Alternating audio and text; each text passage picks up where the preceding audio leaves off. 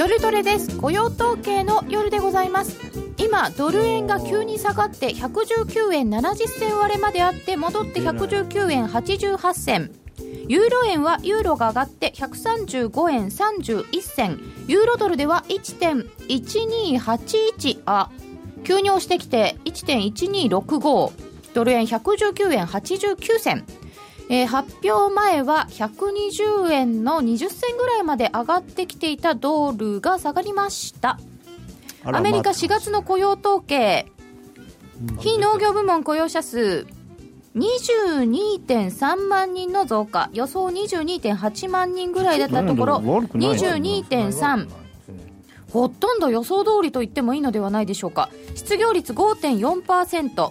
予想通りという結果になったようでございますが為替は結構動きましたよ。ドル円は下がってあ時給が弱い、そうですね。時給がプラス0.1プラス0.1うん。まあでも参加率は62.8だな。大したことなくないですか？まあ時給だけですね。時給だけ弱い。うん。あと前月だなまあ、時給が大事とはいうもののあ前の月の修正などこの後詳しくお伝えしてまいります。一人より一緒に過ごそう雇用統計。週末の夜一緒に過ごしましょう。雇用統計といえばこのお二人。高野康則さんと柳沢博さんのコンビです。よろしくお願いします。よろしくお願いいたします、えー今回担当加納茶屋子です、えー、ツイッターでの皆様のご質問ご意見その他もろもろお待ちしておりますえー雇用統計が出まして為替ちょっと触れましたがあれは参加率は62.8に上がってる、はい。参まあでも予想通り。加率は上がった、でも大体、まあ時給がちょっとプラス0.2予想のところプラス0.1ぐらいということでちょっと悪いですが、他はまあまあ予想通りではないかとはい思いますが。だからやっぱりよっぽどいい数字が出ると思ってた前月が8万5千人にさらに減ってる。あそんなに減ったんですか、4万人減ってますね。あー。12万6千から8万5千にリバイズダウン。あ3月前回は12万6千人と、はい。悪くてびっくりがーはい。8 8万万5千人。さらに下がってると。ボロボロでも3月だけだってことですよね、4月は20万超えてるわけですから、まあやっぱり寒かったからとか、そういう話ですか、3月は寒かったんですかね。1, 1月は寒かったんでしょうけど。3月はじゃあ、なんで？3なんなんでね？月はだから結局、あれですよね、原油のせいで、うん。あのエネルギー関連企業がやっぱりレイオフを増やしてたりとかしてるんじゃん、4月になって戻ったんですかね4月になってもどなんかまだ ISM の中でも大企業の方が良くなくて、うん。ドル高の影響をはいはい、受けそうだなあーでもね、前月はあれですね、やっぱり、まあのー自動車関連が悪いですね、自動車関連がマイナスになってますね、前月。うーん。モータービークランドパーツって、ぜ前回の速報ではプラスだったのがマイナス0.7になってるんですよね、それって、はい、ドル高？新車販売が悪いって、でもアメリカの景気どうなんですかってならないんですか？いやでもモータービークランドパーツだから、まあ、その新車販売というよりは、だから、まあ、生産なんで、あの輸出が伸びないかまら、結やめてるっていうのものアメリカの輸出はあの、どちらかというと、あの港湾ストの影響の方が大きいんですよ。あのはいまあ、あれは2月だったんですけど、まあ、3月になってもその影響があって、なかなかその自動車のその輸出がうまくいかないから、結局それであのパパーツとかのあの生産もちょっと止まっちゃってるみたいな部分があって、まあ、それがなんかやっぱり、尾を引いてるんじゃないですかね。うん。じゃあ作れなかったから売れなかったみたいなところもあって、うん。は雇用もできなかった。あの多分在庫が溜まっちゃってるんで作んなかったんじゃないですかね、うん。3月はね。でもこれはあのあれです。TPP で日本に買わせるから大丈夫なんです。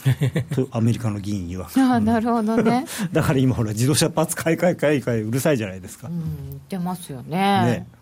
であと何でしたっけ。自動車の今まで乗り換えサイクルが9年ぐらいだったのが12年ぐらいに伸びちゃってるので、部品を変える需要は多いはずとかって不あ思議な理由をつけたりして。いや日本の車壊れないんですよってね言ってあげればいいのに。そうですか。アメリカの車と違って12年ぐらいじゃ壊れないんでって。いや戻ってきましたね。ちょっと120円の飛び台ですねドまあ、やル円、まあ、ねまあ、そんなに決定的な数字ではないですよよね、もうユーロなんか完全に元戻っちゃった、みんなそうああさっきより下がってる。ユーロ。あ本当だ。ユーロ一旦上に行って1.128ぐらいだったのが今1.120ぐらいまで行きました。逆に下がってる、ね、8時ぐらいの水準より下まで行きましたよ、うん、よくわかんないな、うん、ということで、まあ、本日は雇用統計が出ておりましてまあ大体予想通りかなぐらいな動きでございましたが、はい、その後ドル円の動きもちょっと迷ったようなでダウ先が100ドルぐらい上がったりなんかしてよく分かんないなという感じが。最近なんかね指標と金利と株の動きがなんかすごい不思議な感じなんですよね、まあ、とにかく要はそのヨーロッパのあの債券市場があまりにもボラタイルなんで、あと株も含めてね、ヨーロッパがね、あまりにもおかしくなっちゃってるんで、その影響が世界中に及んでると。その辺からいきましょうか、もうこの4月ぐらいからの相場ですけれども、はい、とにかくヨーロッパですか、やっぱり震源地は。まああの慣れないことしてるんで、いろいろ混乱してるんだと思うんですよね。それ QE ってことですか、はいはい、あまだ始めたばかりなので。そうですね、日本とかアメリカはね、もうだいぶ前からやってるんで、ある程度こう、感覚的に分かるんでしょうけど、彼らにとって初め、まあ、っていうかね、あんなに、だって7年債がマイナス金利とかいうのは、われわれもさすがに知らないじゃないですか、こんそんなとんでもないことになってたんで、なんかわけわけわかんないことになってわれわれもさすがに知らないというのは、あの経験の長いお二人でも見たことがない状況ね、だって7年債マイナス記事なんてね、市場かつてあったんですかね、どどこの国でも。ないですよね。ないと思います。やっぱり債券の利回りがマイナスになるっていうことは、そのめたまに起こりますよ、その短期債ではね、うん、そのアメリカの TV とかでもやっぱりよく起こる、受給とか。受給の関係と、あと担保でどうしても買わなきゃいけない人とかがいると、オーバーパワーでも買う買っちゃうわけですよ、うん、でそういう時に、要は計算上、マイナス金利になることっていうのは、まあ、かつてもあったし、日本でもあの、以前あの、ね、あの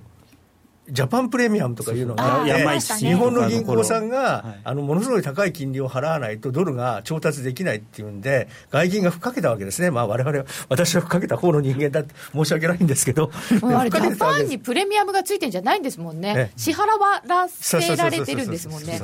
それであの法銀さんがそのドルの金利を高く払わないとあの金利が調達あドルが調達できないんでで結局ただあのデポのマーケットで出す人がいないから、そうするとスワップを通じてドルを調達するしかないわけですよ。うんでドルの買って売りっていうのをやるんですね。もう市場がない、もう出物がない。誰も貸せない。そうそう、貸さないので、ラインがないから貸せないっていう形になったんで、ラインラインっていうのはクレジットライン、余震枠ですね。日本の銀行に対する余震枠を外銀がほとんど持ってなかったんです、その時。もう日本の銀行は全部だめみたいなね、まあ、まあ、アメリカの銀行はね、もともとないんですね、ヨーロッパの銀行はまあ多少あったんですけど、それでも少し絞っちゃってる日本の銀行に全然信用がなかった時代そうそうそう、まあまあ、だから1997年から8年ぐらい、山市さんとか、北海道拓殖銀行とか、うん、あの長銀とか、あの辺がこう、あの破綻した頃の。そんなよ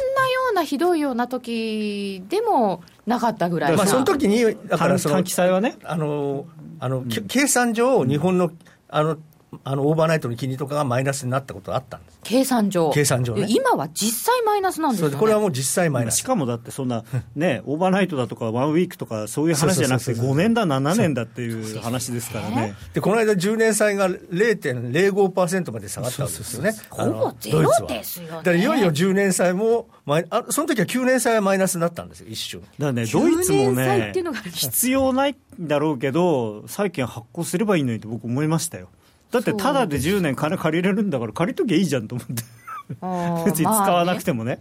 何、かの時に使えばいいんだからだからそれがドイツ人はできない、ね、ドイツ人は。いや、ほら、あの、財政赤字を増やしちゃいけない。ですよね。で、わざと財政赤字を作るなんて、ドイツ人には考えられないんですよ。そうですよね。マイナスもまずいからとか。でもほら、使わなかったらバランスシート上はほら、右左一緒だから、ね。一緒ですけどね。でもね。ということで、10年債までマイナスになりそうなような気配だったドイツ債券の利回りが、急に戻った。はい。で、おととい、おととい0.77。0.77。はい。0.05だったものが0.77ですよ。はい。まあ、一瞬0.78つけたかもしれないですね。何倍っていうとまた変ですね。まあ11倍ですね。0.1動いたら、市場参加者が結構ぶっ飛ぶっていうぐらいですよ、金利って。確かに0.7とか動いちゃったんですよ。はいはいはい、まあでも今0.1は結構まあ、普通に動いてますよね、米国債も。だから結局ね、これはね、2年前の日本と非常に似てまして、あのちょうど黒田さんが日銀総裁になって、QQE をスタートしたのが4月の4日です。一昨年の4月の4日です。2年前ね。はい、それから1か月ぐらい経って、ちょうど連休明けぐらいから JGB の利回りもあのじりじりじりじり上がり始めた、うん、だからその最初はあの QQ を始めた時にはなんか0.4%切ったかなんかでで市場あの最低水準を更新だとかって言ってたのがなんか0.9ぐらいまでその連休明けの1か月後ぐらいに上がり始めちゃったんですね。それでなんかあのおかしいおかしいとか言ってそんなことがあって、あのその時もまも結局は日銀がそのあの買うあの債券の年限とかをこうちゃんとアナウンスするように変えたんで、あの落ち着いたんですね、まあ、その後まあちょっとバーナーキショックでちょっとまたぐらぐらっとしたこともあったんですけども、まあ、その後はもうずっと落ち着いてきて、まあ、今なんかはまあ0.4%ぐらいのところでずっと落ち着くような状況になりましたよね。じゃあ、ドイツの債券金利があまりにも低くなりすぎたのも、その慣れない QE で混乱した分。しかも、あの真面目に、クソ真面目ってっていうかね、あの真面目にやっちゃった月450億ユーロって言ってたのが、あのね、600億ユーロぐらいのペースで買ってるんです、だからもともとの予定以上にガンガン買ってるんで。でもともとドイツ国債ってそんなに日本国債みたいにあのないんですよ。いっぱいない。そうそう、マーケットにはね。うん、そう流動性がね、流動性はない、ない最近。これやっぱり流動性が全然なくなっちゃってるってことは、世界的にこの債券マーケットがちょっと機能しなくなってたりしません？タイトになってきちゃって、おかしくなってるんですね、うん、だって世界一の、ね、債券大国、うん、日本の債券でさえ足りなくなってるんですからそろそろないんですよね。もともとね、ドイツの国債なんかに関して、まあ、オランダもそうなんだけれども、その向こうの大手の保険会社とかは、要は、売るのは簡単だけど、売ったら最後、代わりに何に投資するかっていう問題があるので、うん、あんまり売る気がなかったんですよ。うん、で多分売る気、今でもあのそそういう大手の保険会社とか売ってないと思う。あでもさすがにマイナス2回りの時売ったんじゃないですかね。いや分かんない、そこは。でも、多分売るんじゃなくて、レポの、レポが逆にすごいあの高くなっちゃってるんで、貸し債に出しちゃってるんだと思うんです。で、それを借りてるのが、あの、あれですよ、あの、ファンドとかなんですよね。借りてどうするんですか？借りて、それを、だから、あの銀行を通じて、あの、あれに売ってたんですよ。あの ECB に。マーケットで。あ ECB に売ってる。あそうかそうか。ECB が一番高く買ってくれるそうそうそう ECB が高くマイナス2万 ECB がマイナスでもいくらでも買ってくれるわけですから。いいのかな ECB でそういうことをやっててであるある日突然あまあいくらでも借りられると思ってたら、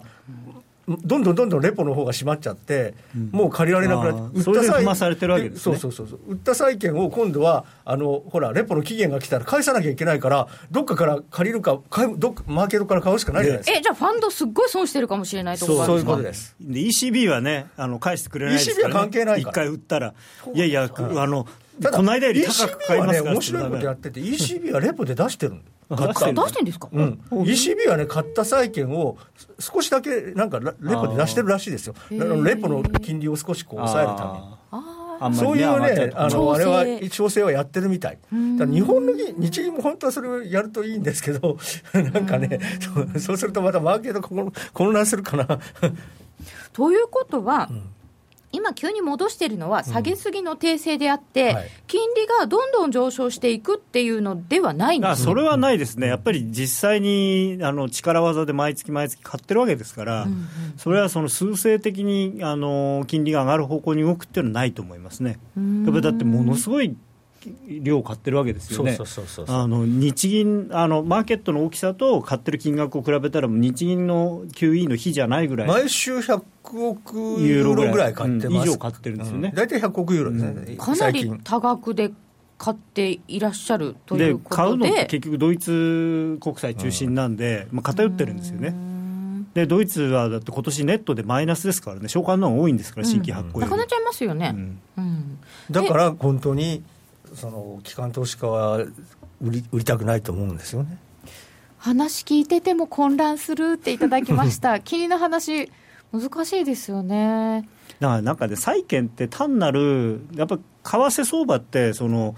まあ、数字の世界なんですよね。うん、まあ、というの円円もドルもユーロも無尽蔵に供給のあるものだから、別にその流流動性が枯渇したりとか、あの偏ったりっていうのはないんですよ、基本的にね、まあ、あのマイナーカレンシーはまた別ですけれども、はい、でも債券ってやっぱり、まあ、日本国債とかアメリカ国債ってほぼ無尽蔵の流動性があるような気がしてたら、実はやっぱり中央銀行とかがガンガン買っちゃうと、あやっぱり物があるんだ、物だったんだなっていう。もともと債券っていうのは、物があっての市場なので、まあ、ただほら、それでもアメリカ国債とか日本国債っていうのは、すごく潤沢にあるような気がしてたじゃないですか。ところがそ、そこもまた落とし穴があって、各あの会合っていうのがあるじゃないですか、うん、今月発行した債券、はい、先月発行した債券っていうと、一応その、あの表面利率が同じだと3か月ぐらいは同じ会合の債券を発行することにしてますけど、でもあのちょっと金利の水準が変わったりすると、クーポンを動かさなきゃいけないから、うん、そうすると違う会合の債券に変わるから、10年債って言ったって、まあ、9年から10年の間のは、下手すると5つや6つぐらいの銘柄は出てきちゃうんですよ。回債とかいうやつですよね。そういうやつです。そう。そうすると、要はその一つのある特定の会合の債券がほとんどなくなっちゃったりとかすることがあるわけですね。今もだから260何回でしたっけ？なんかよく覚えてないんですけど、会合は。あの、日銀が今すでにもうその10年債を50%か60% 日銀が持っちゃってるとかっていう話がもう昨日か一昨日出てて、でそうなってくると、もうその債券はもう日銀だけが持ってるから、ほとんどもう、あのその他のところではないと言ってもいいぐらい物がないっていう状況なんです、ね、だから物がない状況っていうのが起こっちゃってるのね、現実債券は。うん、で結局、債券っていうか、そのものなんで、まあ、一応今はあのあの紙の現物はなくなりましたけれども、全部登録債の形になってますけど。じゃあこれでドイツの債券が落ち着くんだとすると、うん、その裏で起きてたユーロの動きっていうのも落ち着くんですか？と思います。あのまあ今回はそのもちろんドイツ債の利回りが急激に上がったことと、まあ、それがまあどっちが先かっていうのはありますけれども、ユーロもやっぱりここまで去年の12月ぐらい、あ10月ぐらいからかずっと下がってきてましたんで、やっぱりかなりポジションが溜まってたんですよね。うん、であの5月っていうんで、まあ、5月ってそれこそ Sell in May じゃないですけれども、うん、一旦ポジションをこう整理する時期なので、まあ、そういうこううまく、うまくというか、あの運よくなのか悪くなのか、うん、そういういろんなものが重なって、うん、えー、ポジションの調整で利食いが入ったっていうことだと思うんですよね。で利食いはいつ終わるんですか、そのポジション調整は？いや、僕は1.15ぐらいまでいくのかなと思ったんですけど、うん、まあまあ、なんかそこまでももしかしたらいかないのかなっていう感じも。ユーロドル1.15ぐらいって、ちょうどなんか、なんとか終戦とか。ありますね、はい、あの週足週足の基準線なんかがあるんですよ、なんか綺麗なとこですよね、はいはいはい、でその辺まで戻そこまでもいかないのかもしれないなという気もしてきました。えー、もう一回見ておきましょうか。雇用統計後の乱高下と言っていいでしょうか。を終えてちょっと落ち着いてきたんですかね。119円の97銭。また120円前後に戻ってきた感じか、まあ、結局雇用統計あったのかなっていう感じですねこれだと。あったのかな。以前にね去年の今頃とかと同じような感じなんかこれ、ずっと今日一日見てたレートですよこの119円で90円、ね、90台って、ねなんかここちょっとピッてここのとこだけ指で隠すとなかったみたいな、まあ、あとあの東京時間の7時以降のこう上げんとことか、うん、その辺もこう隠してもいいのかもしれない、まあ、逆にだからその数字が出る前に買っちゃってたじゃないですか。120円の20銭ぐらいまで、ね、だから結局もうその人たちが投げて、ねね、あれしなきゃいけないから、売らなきゃいけないから、やっぱりもうここから上がれないですよね。うん。上がるに上がれない、うん、まあ別にそれで買わなきゃいけないような数字でもなかったですしね。でもかといって売らなきゃいけないような数字でもないので、だから、まあまあ、でも強いて言えば売った方がいいのかなっていうぐらいですよね。でもあのこれで金利上げが遠のいたっていう見方がね、その先月のがやっぱりあんだけ悪かったんで、はい、あのそれでもし株が上がれば、まあ、少し奴隷は買われてもいいのかなと思うんですけどね。もう一回おさらいしておきますか、一応。えー、あ10年債利回りちょっと下がってますよ。アメリカの10年債2.144、0.035ぐらい低下だそうでございます。それぐらいは、ありですか、ちょっと最近でもあれですかね、あの株株高債券高みたいな感じになるあでもそれあんまり動いてないですね、2.899なんかですね、今。4月雇用統計、非農業部門雇用者数22万3000人の増加、市場予想はちょっと下回ったようですが、まあ、大体その範囲内、失業率5.4%、えー市場予想の平均と同じでした。平均時給プラス0.1%、市場予想平均の0.2%増をちょっと下回りました。そして3月分の訂正が非農業部門雇用者数が12.6万から8.5万。これはでもね、3月は一体何があったんだろうっていうぐらいですね、極端ですね。だからやっぱりエネルギー関係なんでしょうね。うん民間部門は12.9万から9.4万ということで、えーなっておりまして、先ほどツイッターで、雇用統計ないと終了って いただいてましたが、えーなんか119円89銭終わっちゃったかなみたいなどうどうだったんだみたいな動きになっております。これ、失業率いいって言ってもその、ほとんど小数点以下第2位の死者誤入の関係みたいですからね、あそうですか。実際は。うん。あんまり動いてない。さてそうしますと今お話を伺ってきたところではちょっとお欧州が慣れないことした混乱で いろいろ動いたということですけれどもそれが終わって落ち着いてくるのはその5月ちょうどいろんなものを締めたい時期ということだったので、そろそろ終わりますとどうなりますかこの後の5月相場は？ドル円はちょっと厳しいですね。ドドル円は厳しいですねっていうのは動かないってことですか？まあ、当面、この今年の頭から続いているですね、はい、去年の夏みたいになっちゃうわけですか？去年の2、まあ、去年よりちょっと値幅が大きい。去年みたいに1か月で1円とかいうのはないけれども、まあでもこの119円台を中心とする上下 2, 3 2円、3円ぐらいの、これがいつまで続くのかなって。高野さんの声がユーロ上がったりユーロ下がったりするよりも一番暗いんですけど今やっぱり動かない、ドル円が動かないと、商売上がったりなんで。うーんなかなかやりにくいそうですね、まあでも、ドル円がもしね、その本当、119円台を中心とした動きがずっと続くんであれば、輸出関連の会社とか株にとってはいいことですよね。そうですね。皆さんだって115円とか112円とかで大体予算組んでるじゃないですか。そうですね。ね。あシェールオイル関連は雇用にあんまり関係ないんですか？石油価格の下落で活況がなくなったようですが。まあ多分だからその2月の数字っていうのは多分そのそういうのもあるんでしょうね。エネルギー関係のうんあの企業のあの影響っていうのは大きいと思います。さてそうするとですねここでうーん5月相場最初のところは結構動きましたけれどもこの後やっぱりイエレンさんも株式バリエーションがどうとかとか債券がどうとかっておっしゃってたんですけどアメリカの利上げが気になってくるっていう話になりますか？いやー、利上げ気になってくるっていうか、でも、まあ、6月っていう思ってる人はもうほとんどいないでしょうもうこれでからね。6月はもうちょっともう無理でしょ、うんどうどう考えても。うん。ドル円は秋まで待機でいいんじゃない？うん。いや、待機されてもねっていう感じなんですけど。に日本日本の追加緩和っていうのはないんですか？まあこれもないでしょうね、やっぱり、あの黒田さんの言動を見てる限りは、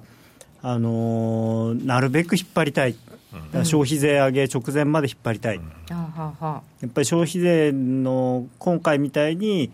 あの影響がずっと長引くことが嫌なんで、うん。だからその消費税直前にその緩和をして、そこでなんとかこう持たせるっていうか、うん。落ち込みを減らすっていう方向を考えてるんじゃないですかね。そうするとこの後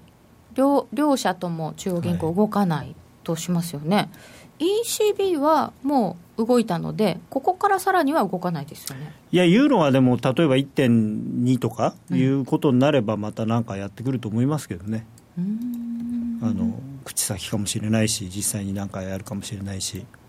最近あの QE 相場の賞味期限が3か月ぐらいっていう説が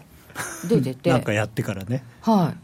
3か月ぐらいしか持たないんじゃないかと、まあでもも、んドル円なんか、ボーンと上がって、その後ずーっと揉んでるわけだから、まあそういう意味じゃ、今も去年の秋の QQE2 のおかげで、ここにいるわけですよね、あれがなかったら120円なんかにはいないわけですから、もともと。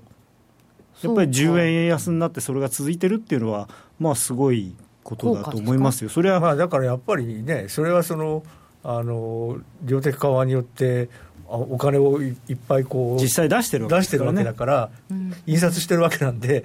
まあ、印刷はしてないんだけど、まあ、印刷してるみたいなもんなんで、まあ、分かりやすく言うと、えー、そうそういうことになれば、その量は、要は需給関係でいくと、円の数が、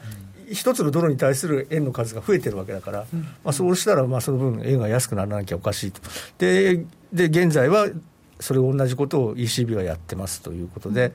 でまあ、そうなってくると、まあ、ユーロは当然、まあ、長い目で見ればどうしても安くならざるを得ないということなんだと思うんですけどね。下落が続かなくとも、割と安い水準で停滞っていうことがあるわけですか？っていうか、まあ、ね、相対的にはまだユーロの方がこれから、まあ、あのどんどん今やりやり始めてるところです、ね、増やしていく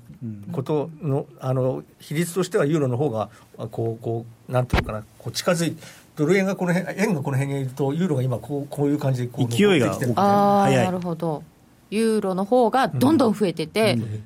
円はじわじわ増えてる、はいはい、そんな感じに今はなってますからそうそういう状況になるとどうしてもやっぱり相対的にはユーロ円はまあ下がらなきゃおかしいのかなとも思います、あとユーロドルも下がらなきゃあの下がらなきゃおかしいのかなというふうに思うんだけれども、どうもちょっと問題なのは、マーケットが、はい、あの要は逆にユーロが下がここまで下がったことと、原油が上がり始めたっていうことで、うん、あのヨーロッパのあのインフレ率が、はい、そろそろプラスになってくるということなので、そうするとヨーロッパがプラス、インフレ率がプラスになって、で景気も少し良くなってくるとすれば、じゃあ本当に来年の9月まで QE なんて続けるのかという疑心暗鬼をあのみんなが持ち始めたという。そこがマリオさんの突っ込みどころなんですよ。どういうことですかいやみんな疑心暗鬼になってるところ何お前ら弱気になってんじゃねえぞもっと行くよっつってあまあ、結局ねあの、もちろん建前としては日本もヨーロッパもインフレ率がどうのとか、期待インフレ率がどうのとかね、言ってますけど、要は円安にしたかったわけですよ、日本は。うん、であの、ECB もユーロ安にしたいんですよ。うん、であの多分まだしたいんですよ。円はなんで止まってるかっていうと、これ以上の円安はちょっといろいろ政治的な問題が出てくるんで、少なくとも TPP 終わるまではまずいなっていう感じに、あの、はいはい、日米ともなってるじゃないですか。だから、ちょっとドル円は、この辺でいいんじゃないのっていう、だから今、日銀に追加緩和されて、130円になっちゃっても困るわけですよね。あのまたアメリカの自動車連合会とかがあの議会にガンガン金突っ込んで、それでなんか日本の部品、あのなんとか目標何百億ドルとか作れとかっていう話になっちゃうんで。ところがあの、ユーロに関しては、そのユーロ安についてはまだあんまり文句を言われてないので、アメリカにも。だから、まだいけると、で、マリオとしてもやっぱりユーロ安にしないと景気よくならないよねっていうの分かってるんで、まあ、その表向きはインフレ率ですけど、実際はユーロ安にしたいんだと、僕は思うんですよね。と、まあ、マリオさんは？はい、だからマリオはなんかユーロ安が止まれば、ユーロ安になることをでもなんかね、最近でもなんか、ドラギさん、なんか先週だか先々週だか、変なこと言って、ユーロがあんまり安くなるの困るみたいなこと、急に言ったんですよ、あの人。なぜか知らないけど。油断させるんですよ。ギリシャの絡みで言ったのかもしれないけども、まあ、だからもしかしたらギリシャな隠し玉があって、本当に、まあでもね、ギリシャもギリシャですごいなと思ったのは、このギリシャ、どうなりますか？休みいや休み中のニュースで、はい、あこの手があったかと思って、ちょっと呆れたのが、その格付け大手各社がですね、はい、ギリシャが IMF や EU に対する支払いをできなくても、遅延しても、ギリシャ国債をデフォルトには格下げしないって言ったんですよ。うん、似てましたね。だからこれってすごいじゃないですか。確かにかデギリシャ国債のデフォルトっていうのはギリシャの国債の償還をしなかったらデフォルトなんですよね、はい、定義としては。だから国債じゃないものを返さなくてもそれは別にデフォルトでは確かにないんですよ。そのテクニカルにはね。であとは問題は7月に ECB が持ってる国債の大量償還があるんでそれも ECB が分かった分かったと新しいの持ってきなさいとそれと交換してあげるよって言えば、デフォルトはしないんですよ。だからギリシャはデフォルトにはならないんです、このまんまだと。定義上。定義上っていうか、だからあのそういう格付けにはならないんです。ただ、貸した金返さないんだから、それって実際デフォルトじゃないのっていう気はするんですけどね。貸した方からすればそうでしょう、うん、ただまあもうね、実際にはまあ ECB ぐらいしか持ってないんでしょう、あれ。あそういうことですかね、じゃあ ECB が許してくれるんだったら、誰も来ないよっていうことですか？でも、それで格付け会社いいのかなと思いますけどね。本当ですよね。まあだから、あの、そうしたらね、この間せ、き昨日のセミナーであのお客さんに書いて、あの書き込みであったんだ、ジャイアン？ジャイアン。そう、だからドラえもんの。そう、ドラえもんのジャイアン。だから、お金、いや、返さないよって、ずっと、でも返さないわけじゃない、ずっと借りてるだけだよ。ギリシャジャイアン説。そう。ああ、いろんなこと言って。返さないとは言ってない返さないとは言ってない。ただずっと借りてるだけだと。うまいですね。で、なんかね、本当、あれ、まあ、僕はあのギリシャ戯曲説というのがあってあの、言ってるんですけど、まあ、あのバルファキスさん、はい、セクシーバットあプアバットセクシーのバルファキスさんは、あのいや、あれあの人はね、なんていうのかな、こうその筋の方のこう鉄砲玉なんですよ。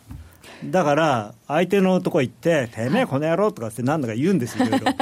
無茶なこと言うわけで、それで後ろから親分が来て、まあまあ、バル君、ちょっと待てよっつって、チプラスさんが、なんかあたかもいい人に見える。あ確かに、ね、その人チプラスさんの話だけ見てるとこいつなんだよこれと思うんですけど、うん、もっと横ですごいひどいこと言ってる人がいるからいい人に見える。で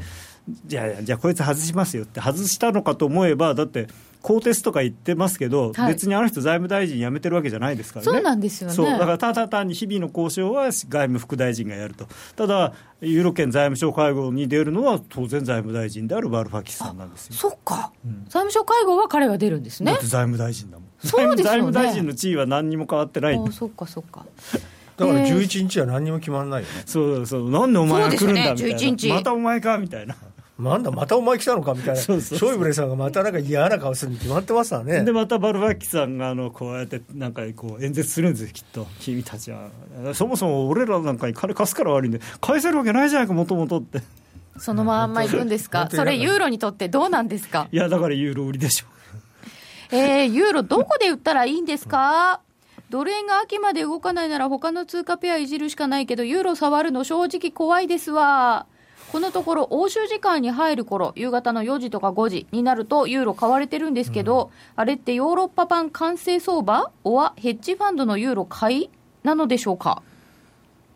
ユーロはどこで売ればいいの？な1.15ぐらいは1回売りたいとこなんですけどね、だからそこまで届かないで、なんかちょっと下がっちゃったんで。ギリシャは合意しますか、先ほどのお話を伺うとギリシャが合意するんじゃなくて、だから EU と IMF が合意をするかどうかなんです。ギリシャはずっと主張は変わってないんですよ、僕らはお金は返さないとは言ってないけど、返せない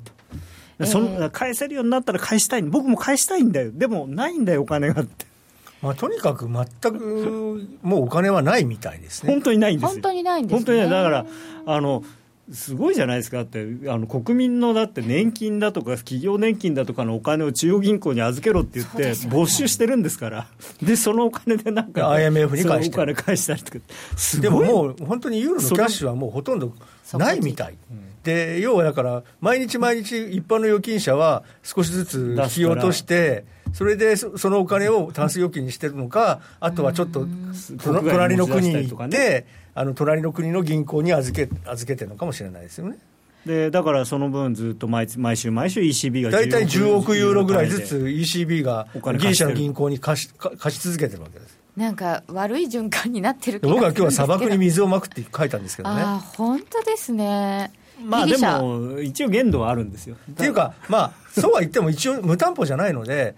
ただ、だからもうそこギリシャ国債とか。いや、ああ、ダメなんだ。ダメなの。ギリシャ国債ギリシャ国債はダメなんで、要はそれ以外の担保を出して、それに対して ELA っていうかあのプログラムでお金を、ユーロのお金を EC が貸してるから、担保がある。ただ、だからもう、そろそろ僕は、そろそろなんとなく感じてるのは、そろそろ担保がもうなくなんじゃないかと、差し出せるような担保っていうか、ECB が許してくれる担保はもうなくなっちゃうのかな、そうなっちゃったらもうお手上げですよね。万歳。いやもう国はほぼ万歳ですからね。ない。いやっていうかもう万歳してますよ。うん。だからその辺はまた、うん、はい。だから多分今月これからやっぱりギリシャの万歳事件っていうかね、なんていうか、そろそろやっぱり一応限界が近づいてるっていうことを、やっぱり考えて、やっぱり IOU を出すしかないですね。IOU、うん、商品券みたいな、国内で流通する。あの IOU っていうのは、あの、かあのかあの域内通貨みたいな？借借用証書。借用証書。えそそんな事件になったらユーロ急落とかするんですか？いや、ユーロは関係ないんですよ。関係ないのもあのでもねいや、だからドラクマみたいなものなんですよ、その IOU が。あいや、ドラクマ一応応、海外でも使えましたから、ちゃんと打艦紙幣ですか変なことなり艦しない。そうだからャ、だからギリシャの国内ではユーロとその IOU という2つの通貨があの併存する形になっちゃうわけですね。いや、まあでもユーロはもう使えなくなるでしょ、まああの正式には。そうそうそうそう。さて、まあこの後イギリスの選挙とか原油の話も伺うのですが はいはい、一旦お知らせです。気になるレースが今すぐ聞ける。ラジオ日経のレース実況をナビダイヤルでお届けします。開催日のレースはライブで3ヶ月前までのレースは録音でいつでも聞けます。電話番号は0570-008460 0570-008460 0570を走ろうと覚えてください。情報量無料かかるのは通話料のみ。ガイダンスに従ってご利用ください。スマホでラジコを聞いていたら突然親父が大声を上げた。おおその曲懐かしいな。父さんが高校生の頃バンドでやってた曲だよ。え？親父バンドやってたの？懐かしいあの音楽に会える。新しい会話が増える。スマホでパソコンでラジコ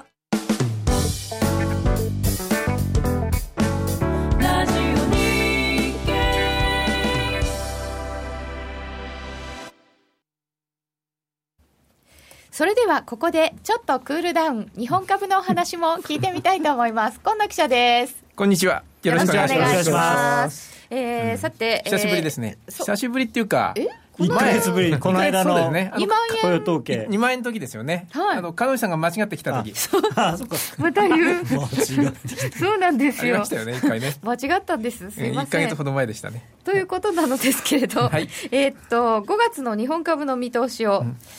難しいですよね。ね、うん。でも今日一応反発しましたからね、あのーちょっと一息ついた感じもしますかね。株もね。ちょっと一息ね。うん、ただ、中身的に言うと、でもだいぶ変わってきてますよね、ここのとこね。で、相場のそう中身が、えー、もともと今年年初からやはりこう内需系、まあ去年の年末からって言ってもいいのかもしれませんが、うん強かったのが、今日あたりでも特に牽引役になってるのが銀行株銀行ですから、ね。で、これっていうのは結局やはりもう金利の上昇、まあ待ってましたと言っていいのかどうなのか分かりませんが、今までなんで銀行株が PBR0.7 倍とか、あでも買えなかったか、ずっとほったらかされたかっていうと、やっぱり金利がどこまで下がるか分かんなかったから。だから金利がやっぱりもう下がり続ける限り、利ざやがどんどんちっちゃくなって、銀行儲かんないじゃないですか。で、それで銀行ずっとほったらかされてたんですけど、ここに来て一気にこう見直されてきてるっていうのは、やっぱり世界的な、まあ特にアメリカでしょうね。これの金利の上昇っていうのを少しずつもう読み始めて、銀行株がじわじわじわじわ上がってきてると。まあ時期はなかなかそう簡単にね、今すぐ6月っていうのは難しいでしょうし、先ほどからね、お話出てますが、まあ9月か12月か分かりません。あるいは来年か分かりませんが、でも方向性としてはもうそっちを株は、日本の株なんか見てると読み始めてるなという印象はありますよね。上がっていくんですか、アメリカの金利。そんなに上がらないと思います。だから一気には難しいでしょうけどね。利上げしても、1回で止まっちゃうとか、そういうまあ話だから1出てますよね。回利上げして2回休みとか、うん まあ、それいい方ですよね。下手すると9月にやって来年3月までやんないとかね。ああ、だいぶ休みますね。うんという、1回やったらもうできないとかね、そういう説もあるんですね1。回やって QE4 みたいな。っていうよりは、もうちょっと順調に上がっていくと、日本株は読んでいる。いや、順調というか、だから今まで逆にどこまで下がるんだろうっていう、まあ一応下げ止まったとそいううそうそうそう。その不安がなくな下げ続ける限りはなかなか銀行株ってやっぱ買えなかったと思うんですけど、それが一応こう底を打ったというか、まあじゃあ一気に戻るかっていうと、それはなかなか難しいにしても、方向感としてはやっぱりちょっとギアが変わってきたかなというあたりを読み始めてる。銀行株も、それまでほったらかされすぎの訂正みたいな見方もあるみたいですけどそれはありますよね。もちろん。だからそれが前提ですよね。割安そうそうそう。あるいは今日あたりだと一つやっぱりトヨタの決算がね、出まして、はい。今後3時に出まし2て、兆4000億でしたっけえー今期そうですね、えー営業利益2兆8000億。8000億。前期が2兆7000って言ってたのは2兆7500億ほど上振れて前期ね、着地しましたが、前期は大きくこうね、うんでただね今期の予想っていうのは2兆8000億営業利益出してるんですが、予想が1.8%増益、最高益ですね、もちろんね。ただね、これ、為替がね、焦点の為替が、ドル円だと115円うん。なんですよ、前提が。で、今、ご存知のように120円じゃないですか。で、トヨタは1円で400億営業利益変わると言われてるので、2000億。今だと、だから2000億。だから単純に言うと2000億乗っから3兆円ユーロいくらですか？えユーロはね125円、うん、ユーロ125円なんで今だから10円もうバッファーがあるわけですよ、ね、ただまあユーロは金額が少ないんですよもともと。まあ確かにね。でも今まで甘かったので、あれっていう、うん、そう。でもちょっと前だと125円って普通のレートだったと思うんですけど一気にここに来てね変わっちゃいましたけど、でもそう考えるとだからねドル円120円でずっといけるんだったら3兆円っていうのは本当だったらね数字としては読めるということでもありますし。あ聞いとけばよかったあとは、今日あと自社株買い、これ、まあ、最も自社株買い3000億、ね、合わせて発表してまして、えー、そうすると、総還元成功、ね、配当が前期200円、まあ、今期予想出してませんけど、まだ会社は、でも合わせると、総還元成功 4, 4割超えてくると。いろんなものを合わせて、株主に還元するのがどれぐらいかというのが、総還元成功、まあ、最もこれ、トヨタの自社株買い3000億っていうのは、この間、その種類株をね、5000億発行するっていうのを、この間発表しましたよね、あの個人株主を増やすために、はいはい、でまあ、その分の代わりっていう意味もあるので、うん、そのまま額面通り、まあ、3000億丸々っていう話には、実際はなんないとは思うんですけど、そのインパクトとしてはね、うん、ただまあ、悪い話じゃないですよね、4割以上株主に返すっていう話でもありますからね。このまあ時価総額ダントツトップのトヨタさんがそうだとすれば、うん、日本株全体はどうですか？うん、ただ、ね、なかなか全体、日本株だけでやっぱりなかなかね、動く相場じゃないですから、結局、外国人が買ってくんないとなかなか上がらないのが日本株のね、やっぱり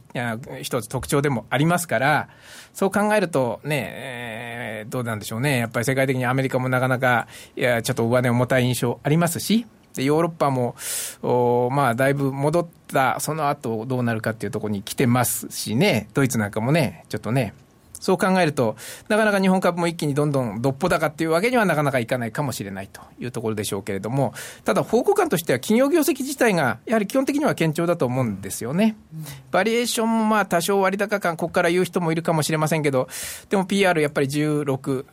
倍台ぐらいですかね、今期ベースだとね。だから、そんなに割高感っていうのもないと思いますから、まあ今年の年初から見ても、でも基本的にアメリカなんかよりはだいぶあのパフォーマンスいいですよね、日本株の方がね。そう考えると、えー、まあ輸出関連で、えー、世界景気回復で輸出関連で日本株上昇っていうよりも、ここに来てやっぱり内需株、ずっとそうですけどね、去年の後半あたりからね、さっきのまあ銀金融株なんかもその一つだと思いますけども、基本的にはやはり内需主導で景気が回復していくんであれば、やっぱりそれに沿って、えー、地利高、まあ、5月に一気にっていうのはなかなか難しいかもしれませんが、ちょっとね、調整局面なの、日柄調整なのかもしれませんが、まあ、そんなに、あの、悲観する必要もないのかなという気はしますがね。2万円一旦つけてからちょっとお休み、値段的にはいかがですか、うんやっぱりちょっと日柄調整ということなんだと思いますね。やっぱり2万円って一つ達成感。まあ、もっともね、今日も日経平均でいうと80円ぐらいの上げですよね。率で0.4%なんですが、はい、ただ、時価総額全体で見たトピックスは0.8%ぐらい上がってますからね。だからさっき言ったように、えー、メガバンクだったり、時価総額大きいとこ、トヨタだったり、まあ、いわゆる大型株、これが強いですからね。そう考えると、今日あたりでも日経平均の上げよりは、実際は株は結構しっかりした動きというふうにも見えるんですけどね多分われわれというか、ですね報道関係並びにその市場関係者のあれもあると思うんですよ、あの罪も、みんな2万円、2万円って言い過ぎたんで、なんか2万円ついたらそれ、そこがだから、僕はあの前、あの自分のセミナーでちょっと言ったんですけど、2万円は目標だったのかと、別に目標である必要は2万円だって、特にインデックスの2万円なんて、何の意味もないわけですよ、切りのいい数字なんていうものには。それが市場最高値だったら確かに意味がありますけど、たまたまね、計算上、そう2万っていう数字になるだけであって。うんだからそれをこう言い過ぎたがために、そこで なんかこう達成感が一回出ちゃって。でもだからさ、そうは言うけどさ、はい、あの為替のディーラーだって100円とか、1ドル100円とかにこだわるだからね、個別銘柄のその切りのいい数字っていうのは、僕は意味があると思うんですよ。うんだからそれに対して、たただって平均じゃないですか、まあ、集合体ですからね、そうね何が上がって、どれがどうなって2万円になるか分かんないで段階で2万円って言って、それを言い過ぎて、だからなんか一回、今、ね、まあ、一回理由が出るのはいいんですけど、うん、僕は2万円は通過点だったというふうに後で思うんじゃないかなと思ってるんですけどね。それはドル円には効いてこないんですか？いや、あんまり、まあ、ドル円がだから大きく下がることはないと思いますね、だから。うん。日本株が強いということが、はい、支えにはなる。と思います、であとはそのやっぱ個人投資家さん、まあ、今だから GPIF とか、そのいろんな企業年金とかがそのなんですかリスク性資産をどんどん買ってるじゃないですか、うん、で個人のポートフォリオにおいてもですね株であるとか外貨であるとかっていうのをもっとちゃんと持つようになれば、ものすごい金額ですからね。そうそこはね、先ほどね、外国人投資家が買ってくれないとそうそう、そこをね、それを頼りにすするんじゃなくて、やっぱりわれわれが買わなきゃいけない、まあまあ日本のね、だいぶこう変化の兆しはありますけどね。だか。らこの間のあのトヨタさんのその種類株っていうのは非常にいいことでああいうことをトヨタさんが始めたんで他の企業もどんどん始めていくと要は長く持たなきゃいけない株だからそうですねそうすると外人は買えないんですよ外人なんてのは3か月ごとにあの利益が出るようなあもん長ないあの年金の人とかではなくて、まあ、年金とかはいいですけど、ど、ファンドとか、ああいうあのいたずらする人たちっていうのは、あの短い期間であの、ね、売買ができないと意味な意味がないから、そういうふうな意味で、少しずつこう世の中が変わってくるといいのかなと。そうですね、ね。だからあの、まあ、アメリカのそういう年金とかにもちゃんと日本株を評価してもらって、であとあ買ってもらうと。の、豊田さんのあれなんかは、すごく0.5%ずつ上はいはい。がっていくわけですよね、配当が。はい。でも0.5%って、今あの、日本国債だったら10年債ぐらいの利回りになるわけですよ。比較するでそれを考えたら、ん 10, 10, 10年債の代わりにななりうるんですね、うん。あの機関と日本の機関投資家にまあ。そうですよね、だってに10年債よりだって格付けいいんだし、そうですね。トヨタもそうですよ、全くそうですけど、そういうふうに考えていくと、やっぱりこれから株式市場のあのあのうん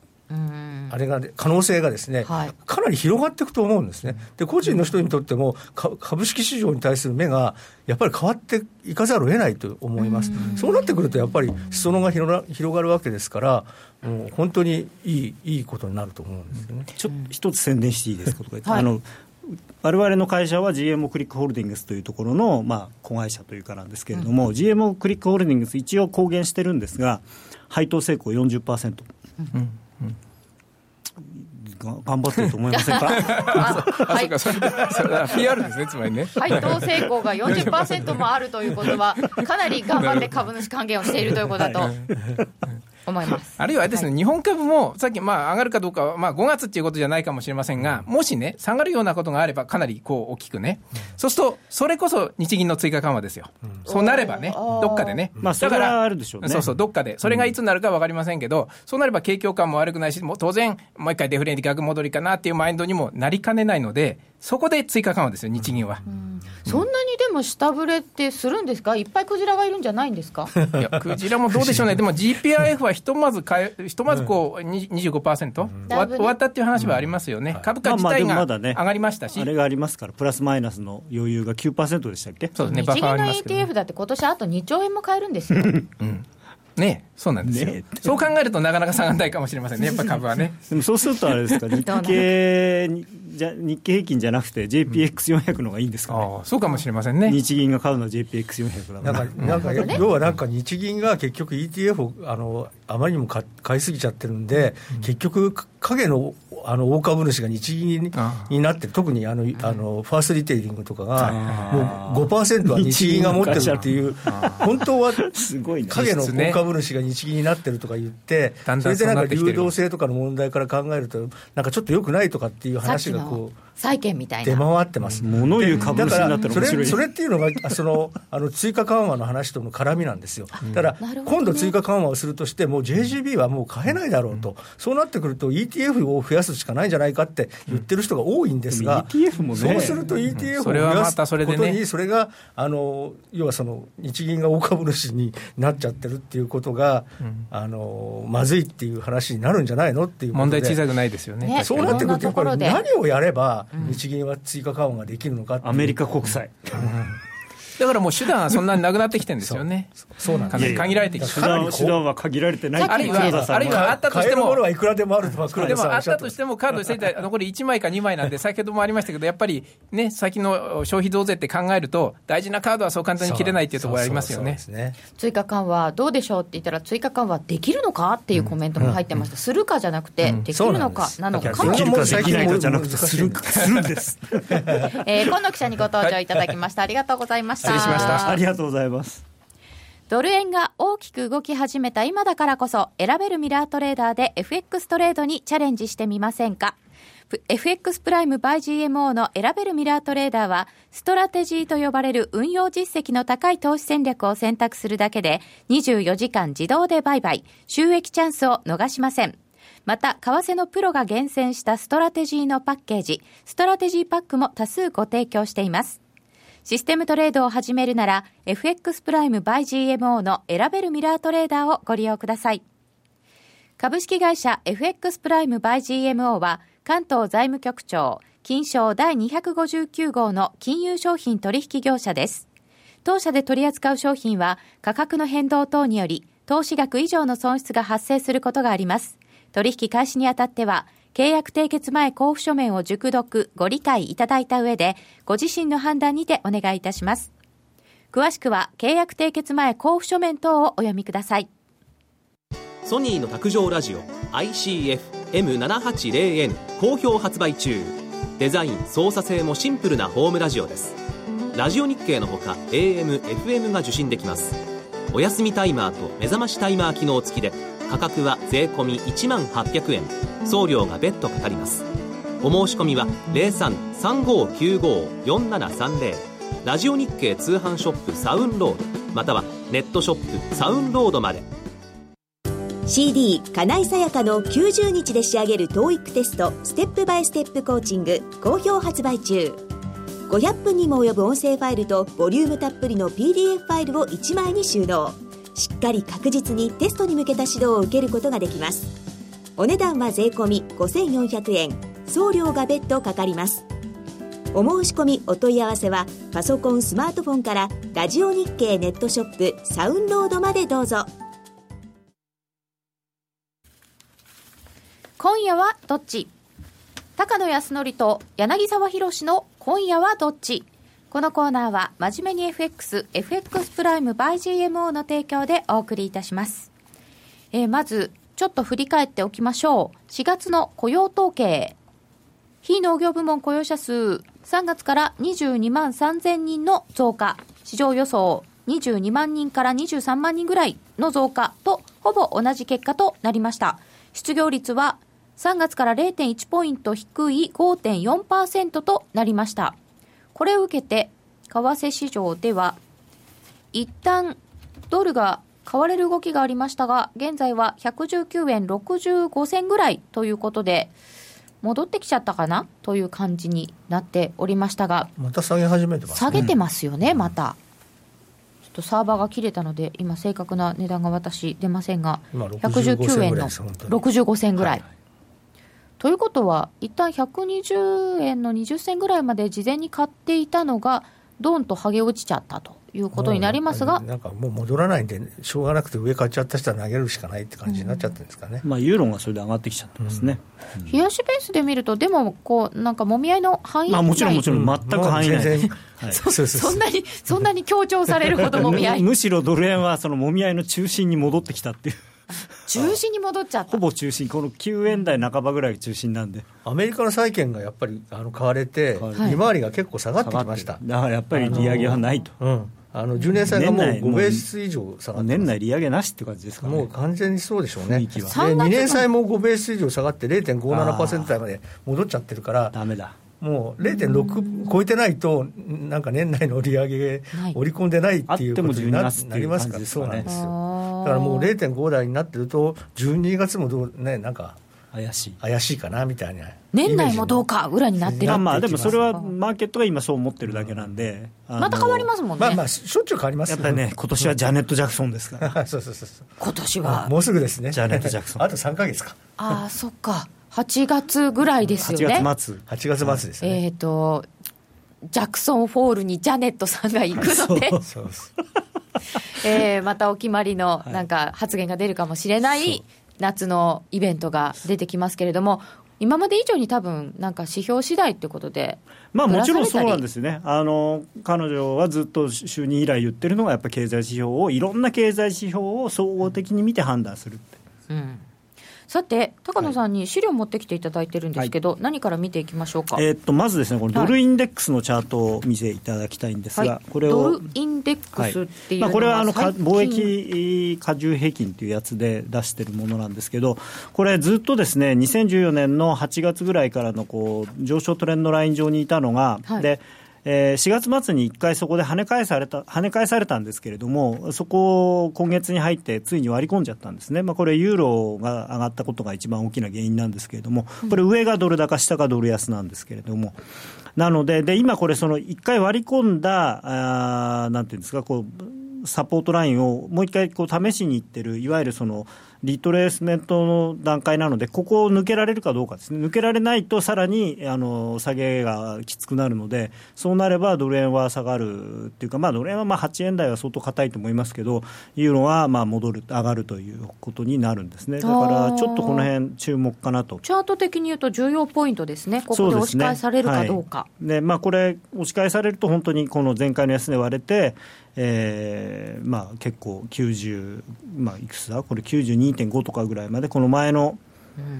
安値、この2月の安値とかですねそのあたりを目指しにいくような形になってしまうと。いうので注意が必要かなと思ってます。で、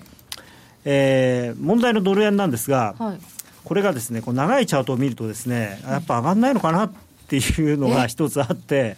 この1990年の高値と1998年かな。長期の高値。のチャートでございます、はい、これを結んだそのレジスタンスライン。まあ、こんなのあんまり誰も見てないのかなと最初は思ってたんですけど、どうもやっぱり見てる人がいっぱいいるみたいで、ね、綺麗に止まっ、まあ、その手前で今、足踏みをしてるんですね。だから逆に言うと、ここをもしクリアすると、やっぱり一気にあの125円も抜けて、それこそ130円とかっていうのが、ね、あの可能性が出てくると。線って引き方じゃないですか。もちろん。90えーと、6年、7年？の高値からこう結んでいった高値のところは、抜けてじゃないですか。で、それを抜けて、どーんと。と思ったら、あ、そっかそっか。で、一旦は走った。これ992でこれが、この線が抜けたんですよ。なので、結構やっぱりこういう線の前手前で、もんでもんで抜けるとズドンと。だから今回も、ここで991.3があるのか、アメリカの利上げなのかわからないですけれども、それか別のことなのか、そこでどんとこう抜ければですね、結構。あの走るんじゃないかなと思うんで、そのいくらぐらいですか？これ123円ぐらいですね。123円ぐらい。だから抜ける抜けた時はやっぱりかついていった方がいいと思いますね。123円。はいちょっとなんですけどね。まあでもやっぱりここでね何ヶ月もやっぱ揉んでるっていうのはそれなりにこの線は意味があるんだなっていう、あとあれでしょ。あの月足だからひげで抜けてもまあそうだからちゃんと 月末しっかり抜け切らないと、はい、抜けないと。あでドルの行方にですね非常に大きな影響を与えるのがこの原油ちゃんなんですね、はい、原油ちゃん？なんでちゃん？いやいやもう可愛いんで でこの原油ちゃんがですね、はい、あのまあねこのチャートはもう何回も加納さんにも見ていただいているチャートなんですけど、はい、あのまあさっきと同じようなタームですよね、99年とそれから丸9年、うん、でまあリーマンショックの安値とかを結んだ線がまあ、結局、これはひげで跳ね返されたということで、じゃあ、どこまでいくのかなっていうんですけど、ただね、これ、面白いのが、これ、冷やしなんですね、冷やしで見ると、昨日これ、割り込んじゃったんですよ、この上昇トレンドライン。これ、原油も行方がなかなか気になるところなんですけど、今夜はどっちをやってる暇がない全然今夜はどっちをやる暇がなくなっちゃったので、はい、まず延長戦で。延長戦で今夜はどっちになるかを伺ってみたいと思います。このコーナーは真面目に FX、FX プライム by GMO の提供でお送りいたしました。なんでこんなに時間ないんだろう今日。原油、株の話が結構盛り上がった。そうそうそうそう。はい、いろいろ盛り上がりましたので、はい、はい、イギリスの総選挙の話もできなかったので、それもまた後ほどということでした。はい、えー、雇用統計そんなのあったね。ユーロ次の下落相場はいつかな？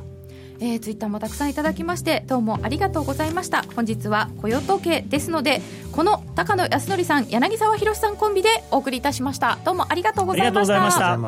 えー、ラジオをお聞きの皆様とはここでお別れとなります。ごめんなさい尻切れトンボで時間がなくなってしまいまして、えー、積み残しこのまま延長戦いきたいと思いますのでお時間許す方はどうぞユーストリーム延長戦でお付き合いください。それではさようなら